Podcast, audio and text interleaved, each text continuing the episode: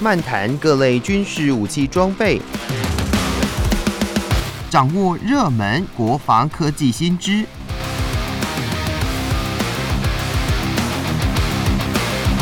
军武说早安，陪您一起领略国防知识力量。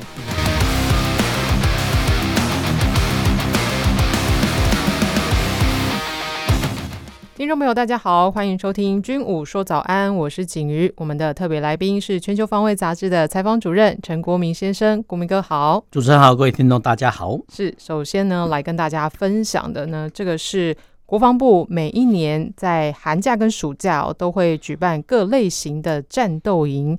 那在今年的暑战营呢，就比往年哦。都要还来得多，一共有二十个营队，两千一百七十个名额。像是有在金门、马祖还有澎湖的战斗营啦，以及有我前阵子呢才去采访的阿帕契战斗营等等哦，非常非常的多。那有就是跟呃一些学生接触到他们的反应呢，诶，大部分呢都是呃蛮热衷在呃各个战斗营队里面的课程哦。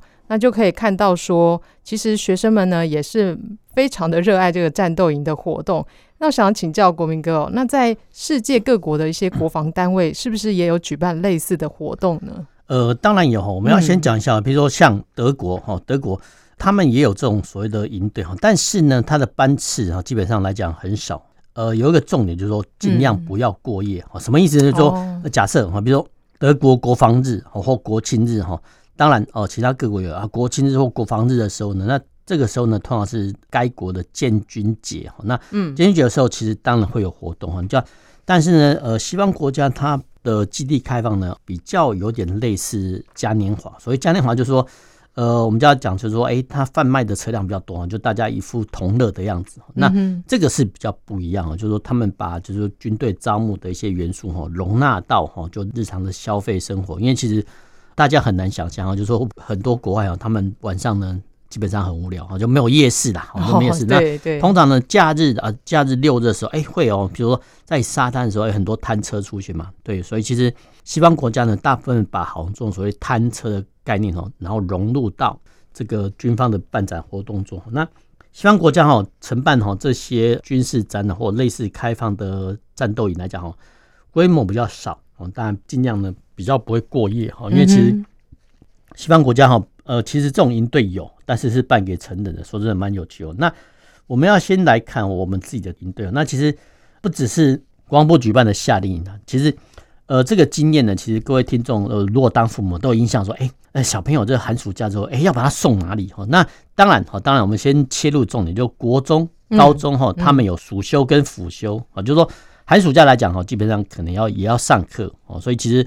这些所谓的夏令营，我们先还切不到哈，呃，军事的夏令营，就是说各个有子女的家长哦，他们都会想说，哎，这个寒暑假呢，要把小朋友呢送到哪一个夏令营或冬令营哦去，会呃，你说打发一些时间也好，增长一些知识也好，都好，他们呢都有这种想象哈。所以其实，在寒暑假呢举办夏令营，不只是军方哦，其实是很多企业单位哦，当当然还有军方，他们都会想到，哎，这一段哦，那。军方为什么要这么做？哦，其实，呃，这个也是招募了，因为其实就是哦，因为这些所谓大专的朋友哈，哎，他们的如果说参加这个夏令营之后呢，哎，他们会兴起从军理念的话哈，那当然哈，不可能，比如说假设一百个人参加哈，不可能哦，有十个人就从军，不可能。那通常啊，这个比例我们是不知道，这要问招募单位。通常如果说假设哦那一届啊，譬如说哈。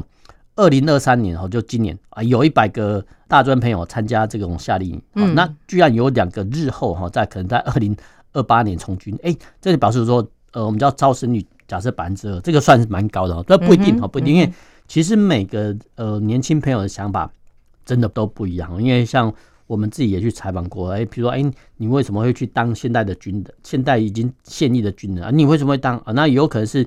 比如说父职辈哈，就当过嗯呃军人哈，职业军人。那有的是真的是部分哈，从呃类似啊参加这种营队，然后变成呃相关的职业军人。那其实军方的报社就有一个朋友是这样子，所以其实这个蛮有趣的，真的蛮有趣的。那我们先来看哦，因为我们刚才已经有看到说，哎，有很多营队嘛。那同样的哈，就是按照过往来看哦，呃陆海空三军呢都有。那对，那其他的比如说像宪兵哦也有。那外离岛哦是一个特色啊，比如说金门、马祖外离岛。那对，金门跟马祖的外离岛哦，那以前呢、啊，以前其实这种观念其实呃不只是现在有。很早就有了哈，那很早就有呢，就是要 要牵涉到一个很古老的团体，现在还在哦，那叫救国团。那救国团其实 不只是办这种所谓的夏令营，它还有很多一些所谓的健行活动啊，譬如说哦，古关朝林大众这种这种所谓类似的活动。那其实呃，过往的这种角色呢，是由救国团在办的。那军方呢那个时候呢，其实有哦，也有办若干的哈军事的夏令营。那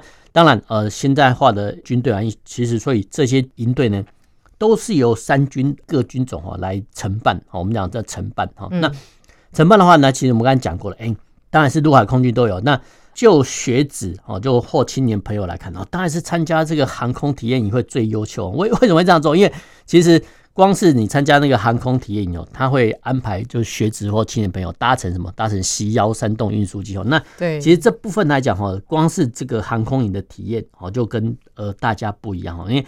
呃，你有了哈，让这些青年学子哦去搭机的经验，哎，他日后就可以说，哎，我在什么时候哪一年夏天哎搭乘的军方这个什么什么哈，他就会广为宣传。为什么会这么特别呢？因为其实我们现代化的客机哦，其实都很舒适哈，大家都以为呃坐上去之后啊，你只要睡觉或打盹人就到了。但是呢，C 幺三洞运输机不然哈，它是一个螺旋桨的运输机哦，那光是哦它的安全扣啊就不一样哈。你比如说我们的民航机。哦，它我们叫插卡式，就是哎，你安全带一拉一插就进去了。对。但是 C 幺三洞运输机它是所谓机械式的一些扣带哈，那不是说急插式，它是一个一凸跟一凹的金属扣环哦。哦，就是说乘客呢必须把它套准之后呢，再把那个卡榫压下去，然后再拉紧你的安全带哦。那很多人哈，因为你没有经历过哦，就不会解开，甚至不会系哈。那我们偶尔看到一些媒体朋友啊，他直接呃五花大绑的把自己乱捆在身上，说的这蛮奇特哦。那光是这种经验呢，哈，就足以让哈这些青年学子日后跟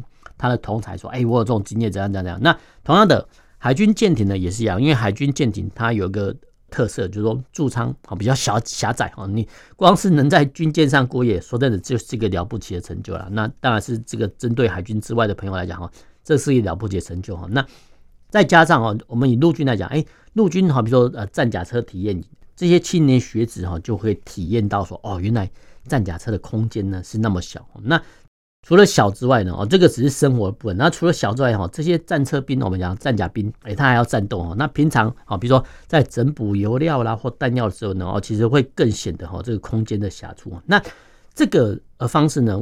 为什么呃明明军方知道说哎这样可能会暴露缺点，但是我们还是鼓励说哎军方还是这样做？为什么？因为其实呃让这些青年学子提早知道说哦原来战甲车你看那么庞大哦，其实不然，其实它内部的座位空间哈，再加上扣除补给弹药、生活设施等等的哈，基本上的空间是很狭促的，就让这些青年学子哈直接体验到说哦原来哈战甲车是长得这样子哈，那当兵的。服役的官士兵哦，他们的工作环境是这样子哦。那其实先让哦这些青年学子有个底。那哪一天哦，说真的，呃，这批受过呃夏令你的青年朋友，哎，他有志从军，他就知道说，哎，这个单位的特性了。所以其实这个部分呢很特别，就是说，哎，举办哈这种类似真的很亏钱的一些夏令营哦，让青年学子哦去体验到说，哎，这个军种未来是从事什么样的职业跟环境呢？这是一个好处。那其实这种做法。很多企业都有，譬如说，我们以汉翔哦，就我们的航太工业龙头的汉翔哦，那汉翔呢，过往又办所谓的航空夏令营，也就是说呢，招待也不能说招待，就透过线上报名哦，让这些小朋友也去参加汉翔的夏令营。他们住在哪里呢？他们住在祥远哦，翔是非常的祥，远是呃原地的远哦。那祥远哦，这个居住设施以前都可以招待这个外国贵宾哦，所以其实光是住宿费哦，你住一天的祥远费用哦，很可能哦就。抵得上哈，呃，报名参加汉翔夏令营的费用。那呃，这以汉翔夏令营来讲，他做什么？就是说，哎，平常呢一样哈，他也有室内课程哦，但是呢，他可以去参观我们的 呃汉翔的航太的生产厂房。那当然了，是可能是不准拍照，但是你可以让哈，可以想象这个画面说，哎，让这些青年学子说，哦，原来飞机是这样制造的。那为什么飞机的蒙皮是黄色的？等等等，让这些小朋友去体验。那之后呢？他就会兴起，哎，可能要加入哦，比如说报考汉翔的行列。那同样的，军方也是这种道理，就是说各种夏令营，他们举举办的目的哦也是这样子。那我们要这样子说哈，就是说，呃，军方的夏令营，或是说这种说战斗营哦，他每举办一次哦，都是亏钱。对，为什么会亏钱？比如说假设哈，嗯、呃，一个小朋友的房间是呃一人四房一间，假设哈一两千块，那一个人要五百块哈，那五百块的话，五天的话就两千五哈，那一天三餐就要两百五的话，那其实呃五天的话是一五零，那最少哈就是一个人哈五天的战斗营哦，大概要四千块。那四千块，你如果说这一团队有二十人，就八万块哈，这些都是行政事务费啊。但是无论如何，不管是八万或八十万来讲哈。其实，在我们账面上来看，来看哦是亏钱的。不过哦，你就相较于未来哈这一批小朋友或年轻学子有可能从军的状况下呢，哈，你就不用去再从事比较多的精力去招募。所以其实呃，两相相较来看哦，其实还是有举办哦这种所谓战斗夏令营的成分哦。因为这个再怎么说都是非常的划算的。否则的话呢，你一旦哈这个青年学子哦进入就业市场哦，你再透过招募单位或者说各单位。你怎么样的努力宣传招募，很可能效果都来的不如哦这种所谓的暑假战斗营的效果来得好。嗯，没错，就是让他们亲身去体验一下这个单位这个营区里面的工作特性是什么。那这个暑期战斗营呢，其实真的是蛮丰富的。那透过一些承办单位的一些其实是甘苦谈啊，他们有分享说，其实要。举办这个战斗营呢，他们的事前准备真的是非常非常的辛苦哦。诶，每一个细节都要到位。对于他们来说呢，刚刚就像国民哥讲的，真的是亏钱，真的是亏钱在准备这个战斗营哦。那所以呢，这边也跟各位听众朋友呢来分享，这个暑期战斗营或者是寒假战斗营呢，都能够多多推广到诶自己的小孩啊，诶可以鼓励他们多多的参加哦。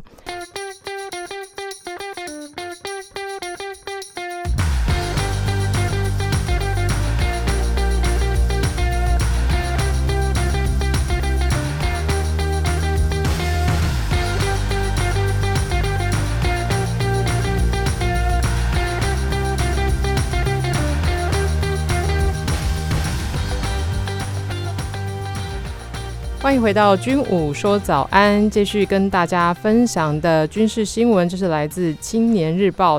呃，内容呢是提到了国防新闻在八月五号的报道，是说意大利国防部已经跟呃他们国家的 CIO 集团呃签署了一份价值八点四八亿欧元的合约哦，将为至少九十辆的意大利公羊主力战车进行性能提升哦。那提升装甲部队的战力。那报道也说到了，这 CIO 集团呢将会依照合约，呃，将意大利九十辆的公羊呢，能够将它从 C 万提升到 C two 的标准。那另外有三十五辆升级选择权，预计会在二零二五年可以交付第一辆，呃，完成升级的公羊。这个新闻看到了，就是说。我们想要了解这个 C1 升级到 C2，它详细是提升了哪一些性能呢？呃，我们先来看哈，就是说军事装备，我们一再讲过一个观念，就是很贵，很贵哦。所以其实这个不是我们市侩啊，就是说其实军事装备都要算钱的。哎，对，这个新闻哈，居然说，哎，九十辆战车要多少钱呢？两百九十三亿台币哈。那一辆战车，哦，我们就除以呃，假设两百九十除以九十哦，那除以除以九十的话，大概是一辆。战车升级要三亿台币以上哦，这个只是升级的费用哦。那为什么要战车升级呢？基本上讲哈，呃，就是服役年限已经到了一定的程度哈，所以呃，其实要把它做升级哈。但是呢，这个升级的一些项目，哎，我们发现主炮方面、口径方面好像没有办法做升级哦，因为这个有它的物理上的缺陷哦。那以前哦，以前这个战车的主炮呢，从一次大战、二次大二次大战，从机枪哈变成二零公里机炮，到三七四十五、七十五、九十、一零五公里、一五公里、一二零公里，到了最大口径一二五公里哦，甚至西方国家呢还曾经想过说，哎，要不要把它哈升级到一百四十公里的口径的火炮，用口径来大取这样，但是没想到说，呃，这种所谓战车将主炮升级到一百四十公里口径的想法哈。想法可行，工业界也可行哦，但是呢，能力上却不可行。什么意思？是说，哎，我们看到说，哎，战车呢要发射炮弹哦，那我们也都也都知道，哎，有所谓的炮弹补给车。对，可是不对啊，就是说，一旦哈这些战车要整补的时候呢，哎，这个炮弹呢是怎么从哈这个弹药补给车呃运送到战车内？当然还是由这个战车的组员跟后勤的组员做什么呢？传递炮弹哦。所以其实传递炮弹的动作，我们可以看到说，哎，偶尔我们可以看到，不管是我们的军事新闻媒体，或是外国的军事影片，哎，看到说。哎，这个战车兵们怎么好像把这个炮弹哦直接扛上来过肩哦？没有错哦。但大家想一想一个高度的问题哦，就是说战车炮塔呢，通常哦已经超过哈人类的上半身哦。那你战车兵呢在运补的时候，你怎么样把这个炮弹递给你的组员哦？就是透过哈这种类似举重的方式哦，这种方式很奇特哦，就是说举重的方式呢，把炮弹哦一枚一枚的传递到哈呃炮塔内的组员，慢慢的递交哈。那为什么？呃，人类从呃一百二十公里口径没有办法升级到一百四十公里口径哦，这工业界可以哦，但是炮弹也做得出来。问题是战甲兵他们的体力没办法负荷，就是说大家很难想象说，哎，我们都看到说，哎，外国一些士兵而不是人高马壮嘛，连他们哈在扛运这种一百四十公里炮弹的时候都显得很吃力了，那何况是东方国家的人士哦。所以其实我们可以看到说，哎，这个新闻说，哎。这个公羊战车，哎，火力并没有升级啊，不是说他不想升级，就是说升级的也没有用，所以没有用，就说连这个战车兵哦，呃，扛这些炮弹呢，都很显得吃力哦。那何况何况是说，呃，你要做性能升级哦，基本上讲火力升级哦是不必的哈。对，我们要回过头来看，那到底升级了什么？那一样，战车呢是机动力、火力跟装甲力三者构成的一个作战机器哦。那既然火力没有办法提升，哦那装甲呢可不可以提升？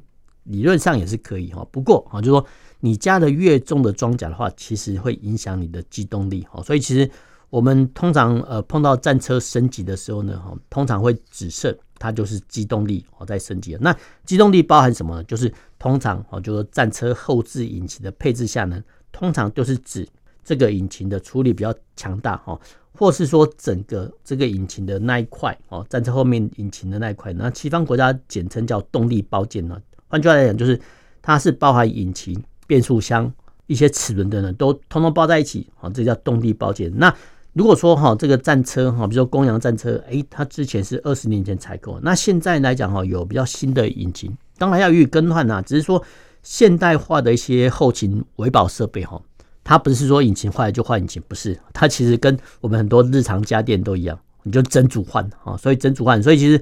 我们看到哈英文的一些原称，哦，有所谓的动力包件叫 package 哦，就是这个原理，说它是整套换的啊，没有说呃引擎换的坏的换引擎哦，引擎老的升级引擎没有，它基本上来讲都是所谓的动力包件哦。嗯哼，这个是蛮奇特，就是说这个我们日常经验也经验得到，就是整组换的。你要拆零平修可以哦，你要看说有没有料件哦，然后值不值得哦去花那个工时，工时是很重要的时间好考量哦。那战车升级哦，那其实还有个履带哦。履带为什么这么要做升级啊？因为履带呃让哦这个战甲车辆哦，我们叫履带式的战甲车哦，有很好的越力哦。但是你要想象一个画面，就是说这些履带战车或履带甲车好越也很很方便，好棒棒。问题是它会跟 哦地面上磨损哦，所以其实。履带的消耗量很快哦，那是呃为什么会这么好用啊？因为呃履带假车的有它的越野性哦。我们日常哦，如果说各位听众哦有看到，哎你在工地看到的时候，哎怎么会看到说，哎这个怪手工程用怪手可以在一些泥泞地哦上下自如哦，没有错，这个就是履带车辆的好处哦。不过我就说履带呢，它是一个很容易耗损的东西。那有没有？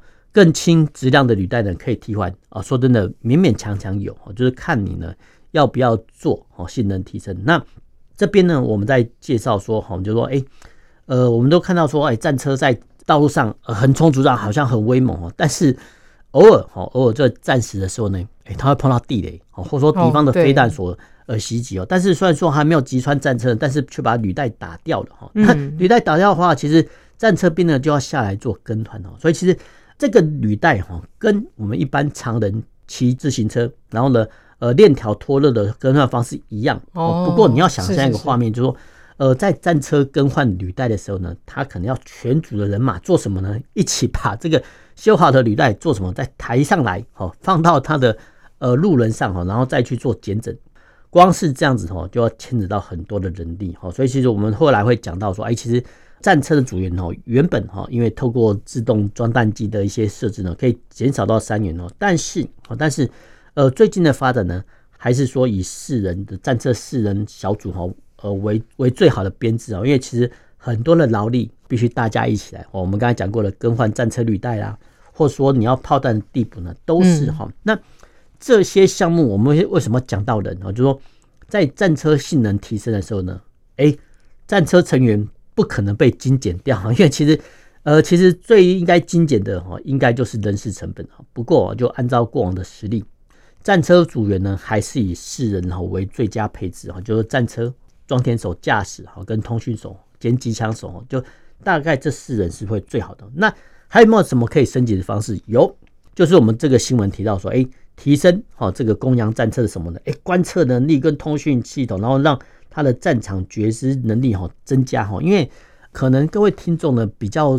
少有搭乘战车的经验，一般来讲都是没有哈。但是我们可以透过电影哦看到说，哎，这个战甲车驾驶的视野啊，它就只限于这个战甲兵他的所看前我们叫前视的望远镜所看到的范围哈，那基本上来讲是非常非常狭窄。那呃，对于战车来讲哈，比较拥有全幅度的视野哈，就是车长那个位置。那当然，现代化的战车呢，呃，除了车长那个位置有全方位的视野之外呢，哎，有一些战驾兵的驾驶舱哈，它也配备这种全方位位的视野哈，让战驾兵比较容易看得到全貌哈。这边战驾兵就是战车驾驶兵，我们叫战驾兵哦。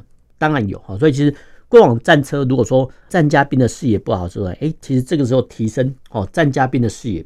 这是一个提升的方式哦。那最后面来讲哈，就是说我们刚才讲过说，哎，提升装甲哈，你加厚装甲当然可以，但是会呃变得很重啊，那会影响到机动力哦。那有没有可能反守为攻的方式来提升战车的防护力？有，这个就是所谓的主动防御系统，叫 APS 哦。那它的想法很简单，就是说，哎，在战车的周围呢，加装很多的小型雷达。那小型雷达呢，它可以自动哦侦测敌方。呃，打过来反战车飞弹，那这个时候呢，再透过哦战车本身的小飞弹哦，去用飞弹打飞弹，这听起来是很玄的，但是很多国家已经在用，譬如说以色列哦，那呃用这种方式呢来做性能提升哦，也是战车提升计划的一部分，因为这可以加强它的防护能力。那未来未来我们预推哦预推说，不管是意大利的公羊战车还是我国的战车哦，未来。还有东西要防御哈，就是所谓无人机哦。那无人机的呃相关的防御哦，一定会纳入哈未来战车的升级的一些计划之内哦。因为我们俄乌战争中看到说，哎，呃，类似弹簧刀无人机哈大显神威哈，所以其实未来战车如果还还要想生存的话呢哈，对于无人机的防范哈跟防范系统加改装，都是战车性能升级的一部分。我记得国民哥之前也有就是有提到一些报道说这个。战甲车其实面临到这样子无人机的威胁，呃，那为什么这意大利要花这么大笔钱，要再来让他的公羊战车做升级？一部分来讲哈，还是所谓的俄乌战争的关系，因为其实呃，虽然说乌克兰战场哦离欧洲国家比较远，但是预防万一哈，那再加上哦，其实这个地理的情势来看哈，其实意大利的地图的右边 基本上讲叫前南斯拉夫，那前南南斯拉夫哦。目前呢，已经分拆成很多国家哈，所以其实这些的民族主义来讲哈，其实会呃有一些麻烦哈。那为了预防万一哈，那陆军啊，就陆军的主力呢，还是所谓的战甲车辆。那所以啊，这个时候呢，要对啊这个公羊政策做性能提升。嗯，那经过国民哥的解释呢，真的也是能够更加的了解这个新闻的内容了。好的，那我们今天的军武说早安就跟大家分享到这里，谢谢国民哥。那我们下个礼拜同一时间再见，拜拜。